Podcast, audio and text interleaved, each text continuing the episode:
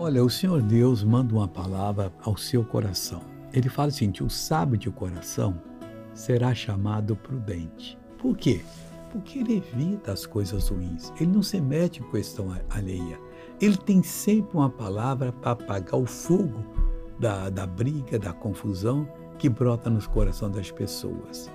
E Deus ainda fala mais: a doçura dos lábios aumentará o ensino.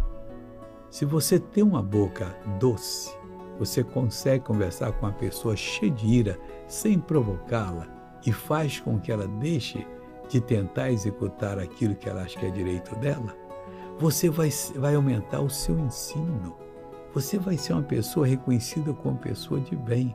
E é aí que Deus vai lhe abençoar. Agora vamos fazer uma oração. Deus, eu entro em oração para jogar por terra todo o poder do mal.